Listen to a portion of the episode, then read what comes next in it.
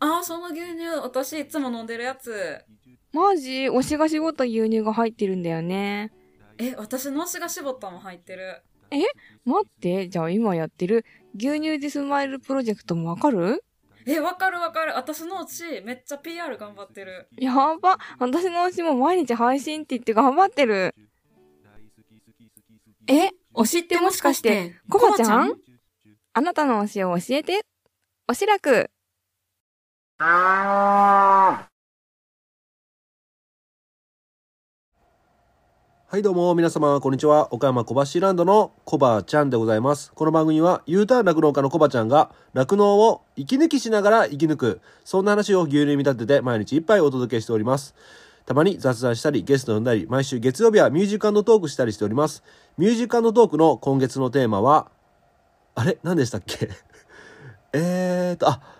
えー、仕事がはかどる曲、仕事がはかどる曲でございます。番組で流してもらいたい曲、ご意見ご感想などなど、番組概要欄のリットリンクから入っていただきまして、お便りを送るから受付しております。あなたからのお便りお待ちしております。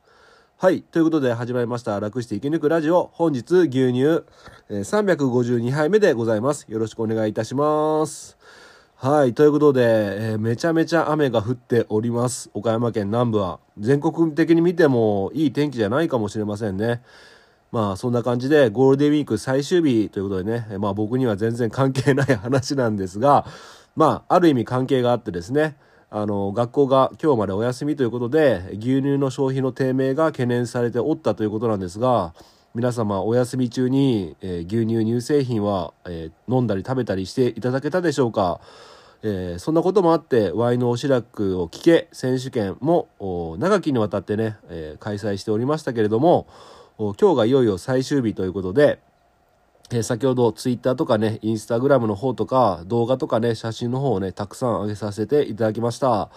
えそんなこんなんしてたらねすごく時間が 収録する時間を失ってしまいまして今15時8分ということで、まあ、20分程度ね収録して、えー15時半過ぎから牛舎の中入っていきたいかなっていうふうに思っています。でハッシュタグでえーハッシュタグおしらくとハッシュタグで牛乳でスマイルプロジェクトこの2つのタグをつかつけてインスタとかね、えーインスタグラムツイッターそしてフェイスブック等々で、えー投稿していただけるとたくさんのね数々のね本当にありがとうございます。プレゼンテーターさんが、えーあなたに、えー素敵な投稿をしていただいたあなたに賞を、えープレゼントを差し上げるという形になっております。で僕の方もね先ほどツイッターとインスタグラムに上げさせてもらったんですが、まあ、副賞としてもう一杯飲みましょうというね賞で、えー番組オリジナルステッカーとですねそして B ちゃんと絵を描く牛の牛さん B ちゃんのお姉さんがねデザインしていただいたもともと僕のアイコンで、えー、七瀬さんがねデザインしていただいた、えーイラストをベースにしてちょっと春春めいたねデザインをしていただいてるイラストのグラスをですね、えーインスタグラムとツイッター各1名様ずつプレゼント受賞しま受賞をいたしま受賞というか提供提供というかプレゼントいたします。はい。ということで、えーまだまだね今日いっぱい大丈夫ですのでこのラジオを聞いていただいたあなたねえーどちらかプラットフォームやられてるようでしたら、ぜひね、投稿していただければと思います。よろしくお願いします。ということで、今日、Y のおしらくを聞け選手権最終日ということで、えどんなね、内容を発信しようかなと思ったんですが、えずっとね、できてなかったこと、決算書、ね、今日の牛乳352杯目は決算書ということでお届けしようと思います。で、ごめんなさい。僕まだまだね、経営者として数字がね、苦手ってね、もう本末転倒な、経営者としてはあってはならない、数字が苦手ということで、えーこれがこうで、これがああでってね、全然説明できないんですが、えー見ながら言うことはね、できます。ということで、えー令和4年度の決算書が、えー一体うちはどんな数字だったのかっていうことを、毎月のね、入代生産書だけではね、伝わらない、伝わらない部分だと思いますので、そそちらの方をね、これから言っていきますので、まあ数字に数字やね経理に詳しい方はふむふむと思って聞いていただければいいと思いますし全くわからない方はねまあ酪農ってねこのぐらいの数字で動いてるんだってことと、まあ、うちの経営がね岡山小橋ランドの経営がどうだったのかっていうことをねえー合わせてね、まあ、想像力を働かせながら聞いていただきたいと思います。ですので、興味がない方はね、非常につまらない配信になると思いますので、ご了承ください。よろしくお願いします。で、お便りの方もね、読もうかなと思ったんですけども、ごめんなさい。ちょっとお便りまで読んじゃうと、ちょっと時間がね、限られてしまいますので、今日はね、割愛させていただきます。じゃあね、早速、令和4年度の決算書の中身を言っていきたいと思います。で比較対象として、まあ、売上高と今問題になってる購入資料費ですね。うちはあのオール購入ですので、えーそちらの方がねどのぐらい過去と比べて変化があったのかっていう部分だけ比較しようと思います、えー令和元年と比較しようかなと思っております。で前提としてうちはだいたい計算牛40頭の育成牛20頭、えー今前後しまして今はね計算牛ちょっとね34頭まで減ってしまったんですが、まあ、大体約60頭のでえつなぎ飼い牛舎でございます。じゃあそちらの方をね前提としてお聞きください。まずちょっとねもうこれ言っていくだけになるからこれがこうであれがああでって説明はできないんですけどもご了承ください。まず収入金額の部で、えー販売金額が5469万5840円。5469万5840円でございました。でうち雑収入が、えー、641万8258円です。はい。でこれの合計と合計が、えー、6111万4098円でございました。すごいですね。すごい。これだけ売り上げがあったらねもうベンツとか乗れそうですけどもいかがでしょうか。はいそして経費の方ですね。経費の方が、えー租税効果これ言い方合ってるかな？わかんないけどえっ、と93万1183円です。はいこれよくわかりません。僕もごめんなさい、えー措置費っていうのが、えー11万1910円でございました。はいこれもちょっとごめんなさいよくわかりません、えーえーすいませんね、えーそして問題の飼料費。飼料費がいくらだったのかっていうと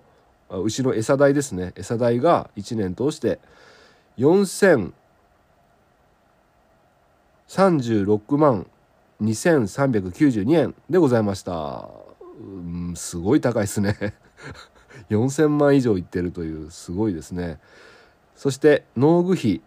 えー、21万5325円でございました。そして農薬衛生費が、えー、260万6669円でございました。そして素材料費あ所材諸材料費が97万8471円でございました。そして修繕費修繕費が164万5280円です。はい。で動力光熱費が、えーこれもすごいな。えーえー331万5187円でございました。はい。でこれがまだまだあって経費がまだまだありますね。行ってきます。農業共済掛け金が160万2200まあ、ごめんごめんなさい。162万2980円。でございました。そして原価原価償却費が、えー、これすごいですね。624万2160円です。はい。そして二層運賃手数料っていうのがこれもすごいですね。460万3519円です。あと雇用費。ここ個人費雇用の項に人に費って書くんですけどもこれが40万4800円。40万4800円。そして利子割引料っていうのが5万1875円です。そして地代賃車料が42万4516円です。はい。で次通信。これ携帯とかですかね。5万4004円でした。あと初回費12万9714円でした。あと種付け登録料15万5650円でした、えーそして焼却処分損1443円。そして雑費、えー154万1744円です、えーそしてそれの合計の承継が先ほどの全部合わせた、えー経費の承継が、えーうわこれやば。6539万8822円です。6539万8822円。ということでこれだけこの牧場を動かすのにこれぐらい経費がかかってたってことですね。で経費から差し引く果樹牛馬等の育成費用っていうのがあって経費から、まあ、ううちの場合は牧場なので育成費用が差し引かれるということでこちらが、えー、34万6005ああれ？ごめんなさい。間違えた。346万5000円です。これを先ほどの経費から引くと合計が、えー、6193万3822円でございました。そしてこれをお売上先ほどの売上から差し引きますとおん？35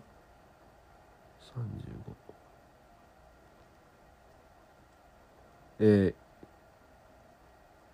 マイナス81万9724円でございました。マイナスです。はいそしてこれから、えー先住者給与っていうのをおさらに引きますと1101001000万10万。102万102万先住者給与を引きまして、えー青織申告特別控除前の所得金額が、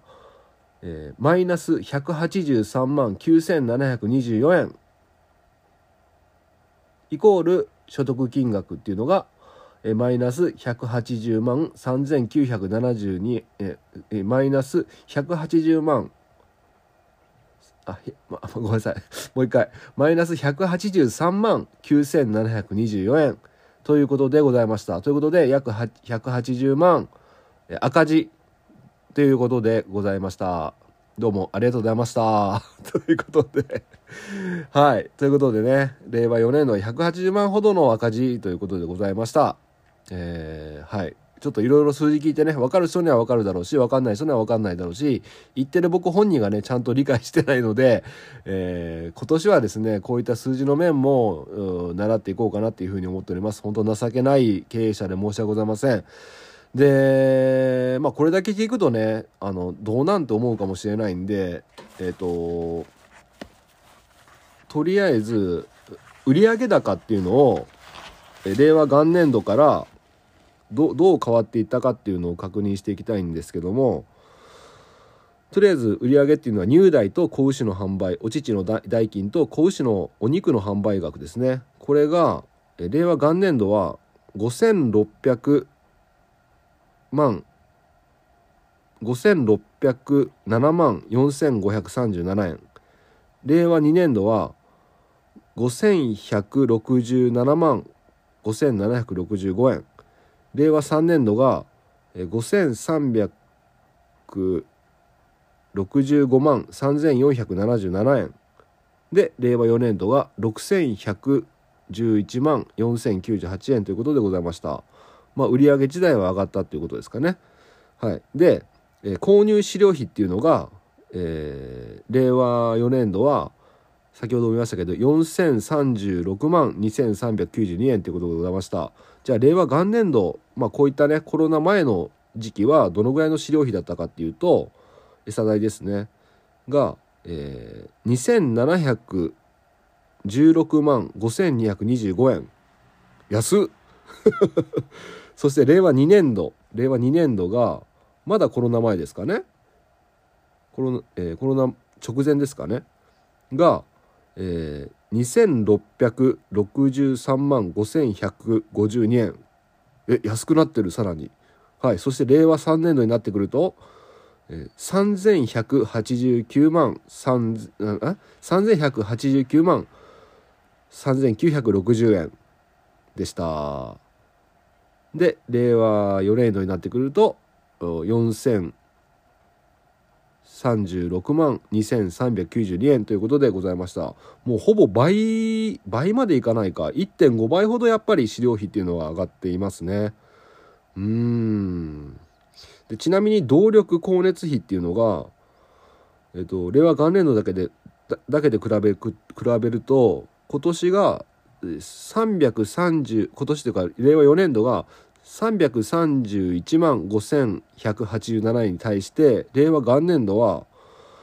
えっ、と2000あもうダメだ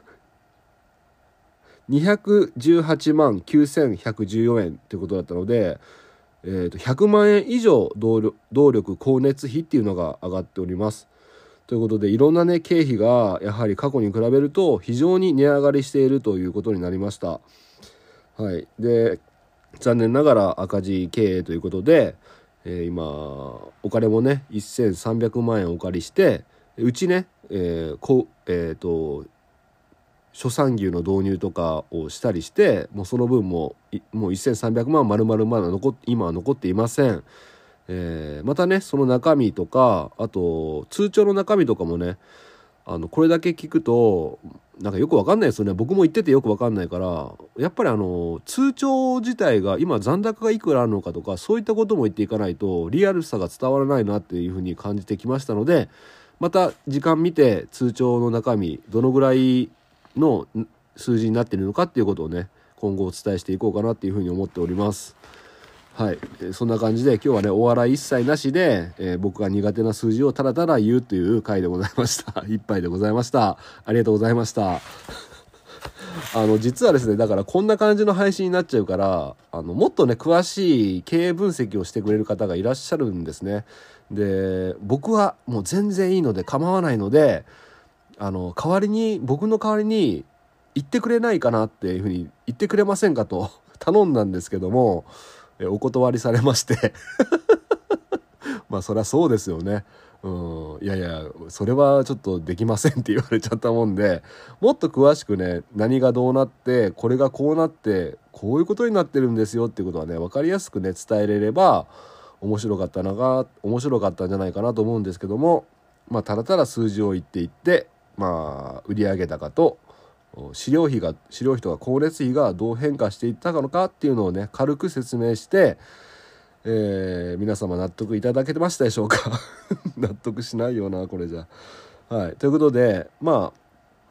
そんな感じで、えー、まあね、えー、この数字を言ったところでね経営に対してプラスになにもならないしねマイナスにもならないしまあプラスプラスになるかなと思って逆にね、あのー、どんな感じかっていうのをね、ただ数字をいただけになっちゃったましたけども、消費者さんがどんな感じな、売り上げって、あ、そんなにあるけど、そんなに経費がかかってるんだってことをね、まあ感じていただければありがたいのかなって思います。まあただね、あの僕もね外的要因に非常に弱い業界ではありますが、まあ、そんな中でも酪農家自身がね諦めムードではなくこの中で何ができるのかっていうことをね探してあのできる範囲でねグラデーションになっちゃいますけども変化に追いついてこの今の情勢に対応できるようなね酪農経営っていうのをねやっていかなきゃなっていうふうには思っております。まあ、ですがあのやはり全体的にね農産物とか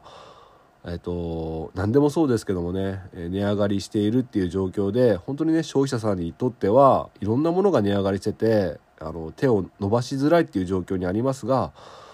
まあ相対的にあの全てのものが値上がりしてて当然せ、え第一次産業もねそれに対する経費っていうのもね当然かさ増ししているので適正な価格転嫁っていうのをねやっぱりやっていかなきゃいけないしあのもう安売り競争の時代はね終わりだと思っててあの適正な価格、うん、いろんなものが、ね、適正な価格で販売されて本当に高くてね買いづらいですけども買う立場の方々もみんなそうですけどもねちゃんと適正な対価給料をいただいて、適正な価格で買っていくっていうねその循環経済の循環っていうんですか？ちょっと僕はあんまり詳しく分かりませんがあのー極端な話ね奴隷労働みたいなね労働ではなくてねあの労働の対価をちゃんといただいて、えちゃんとね、えー価格転嫁されたものを買っていくっていうねそういう循環ができればないいなっていうふうには思っております個人的にね、まあ、ただそれはねもう本当にすごくすごく僕なんかが何を言ってもね解決できるような問題じゃないと思うしすごく難しいとは思うんですがー僕自身はねやっぱ個人個人がねそういう気持ちを持ってあのお買い物したりね、えーもあの食品とかを見る時にね想像したりね、そういったやっぱ個人個人がそういうふうな思いを持つっていうのが重要だと思いますのでうん。だから今は本当にね何を買うにしても昔はね安いものこそ正義だと思ってたんですよね僕もね。もう安いものが正義。あ安くてこれラッキーこんな安く買えたみたいなね。でももう今はねこの酪農情勢になって僕もね価値の変化っていうのが起きましてこんなに安くて昔だったら飛びついていたものをこんなに安くて果たしてこれを作った生産してる人はちゃんとした対価をもらってるのかなっていうふうにね想像するようになったんですね。だから安いから飛びつくってことはね一切なくなりました。うん。だから適正な価格転嫁ができている商品かなっていうのをね想像しながら買うようにしております。まあ、この番組を聞いてくださってる皆さんもそういった思いで、えーお買い物してるとは思うんですがもしもね周りでね安くて安いものしか飛びつかないって方がねいらっしゃいましたらまああのー家計自体が本当苦しいからねそうせざるを得ない部分は大いにありますがちょっとねあの一つ考えてね何か手に取るっていうね行動を自分自身も含めて次回の念を込めてねやっていきたいかなっていうふうに思いました。はい。ちょっとね決算書の内容とはずれちゃいましたけども、まあ、今日僕がね言った内容が何かのねあの想像するきっかけのねヒントになればいいかなということでお伝えいたしました、最後に、えーこの番組を聞いた岡山県南部で僕の地元のあなた僕の両親や僕の親族にコバちゃんが決算書の中身暴露してたよってね絶対に言わないでください。お願いします。はい。ということでまあね何のあの言ったところでね僕には何のあれもなりありませんからあのーな何もあの減ることは何にもないしむしろプラスだと思って言わさせてもらいました。はい。ということで Y の志らくを聞け選手権本日最終日でございます。ぜひねたくさんの投稿ツイートインスタグラムの投稿お待ちしております。そんな中から僕もねあの賞の方を選ばさせていただきましてあの僕のあれですねベスト・オブ・おしらく賞っていうのが僕の番組に出演する権 権利を僕が与えれるということで、えーその受賞された方は僕とね一緒にこの番組を配信するということですので、えこれはね誰得なのかと 果たして僕と番組を一緒に撮りたい人がいるのかと、えー本人が非常に不安になっておるんですがまあね、終わったら選ばさせていただきますので、一緒にね、おしゃべりしましょう。はい、そんな感じで、今日ね、非常にもう雨がガンガン降っておりまして、まあゴールデンウィーク最終日ね、家でゆっくりされてる方もいらっしゃると思いますが、まああの、外出かける際は十分に足元注意して、えー事故など遭われないようにお気をつけください。はい、今日はそんな感じで終わります。今日の一杯、お味の方はいかがでしたか？お口に合いましたら、また飲みに来てください。この番組は牛と人との心をつなぐ岡山小橋ランドの提供でお届けしました。それではまた明日。バイバイ。あ、あとですね、あのーコッティさんとあおちゃんと僕がね、えっ、と、おしらくのこととかいろいろ話してるのが100年酪農のあおちゃんの番組の方でめっちゃ今日配信されてます。4回ぐらいに分けて配信されてんじゃないかな。で、あおちゃんがね、またね、切るカットする場所がまたうまくてですね、僕ついつい笑っちゃいましたね。ぜひね、100年酪農もね、合わせてお聞きください。よろしくお願いします。それでは終わります。また明日。バイバイ。最近推しがさ PR めっちゃ頑張っとんねんなマジか。私の推しも結構テレビ出るようになったんだよね。えやばあとさ推しが子供の写真ようツイッターに上げてるんよマジファンさやばくない？え、バリやばいね、それ。私の推しも出産してさ、名前募集しててマジ尊いんだけど。え、えそれってもしかして、酪農酪農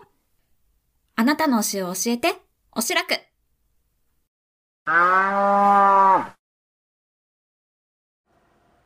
い、すいません。ちょっと一つ言い忘れたんですけども、あの昨日なぜかね、のぼたんと話した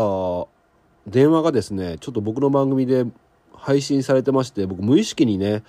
なんか収録して配信しちゃったみたいで、のぼたんごめんなさい。なんか、二人でだけの会話だったのに、配信されてましたね。はい。ということで、あの、改めてね、のぼたんが、えっ、と、クリスピーチーズ。僕最初間違えてクリスピーチキンって言ってね、一杯に題名で載せちゃったんですけども、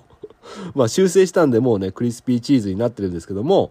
あの、ニセコの方、北海道のね、ニセコの方で新しくね、事業を展開されております。あの、クリスピーチーズね、僕もいただきまして、本当にね、サクサクで、もうめちゃくちゃうまいんで、あの、大人の方はね、ビールとかワインにね、めっちゃあって、でお子様いらっしゃる方、お子様にもおやつにちょうどいいんでね、またね、あのニセコの、何でしたっけ、道の駅でしか買えないんですかね。うん。まあ、そのうちね、インターネットの販売の展開とかもされるらしいので、ぜひね、その際は皆さんもお買い求めいただければなって思います。あの値段もね、確か380円でしたかね。すごく安いですよね、あのボリュームで。うん。で、ワイのお白くを聞け選手権でも、のぼたんがね、なんと2名様に、あの、プレーン味と、おブラックペッパー味とあとピリ辛味ねこれこのどれどの味もねめちゃくちゃ美味しいので、えーそちらの方を2名様に、えープレゼント提供いただけるということで賞のね提供いただけるということで本当にのぼたんありがとうございます。えっと他にもねたくさんいっぱいね賞いただいてる賞のご提供いただいてるんでちょっと今言うとねまたすごい10分ぐらいになっちゃうんで今回はねこの間、えー配信させていただきましたのぼたんの話だけねちょっとピックアップさせてもらいました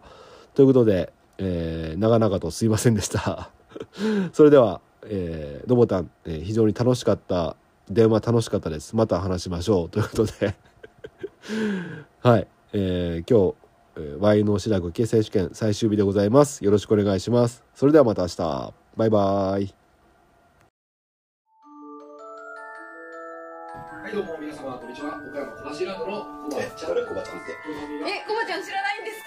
かこれもコバルチーランドですよ。知らないんですか？こ何がおもろいこれの笑いのツボがどんどん浅くなっていくんですよ。こう329まで行ってしまうともう。押せてないやん今の おしらく。あー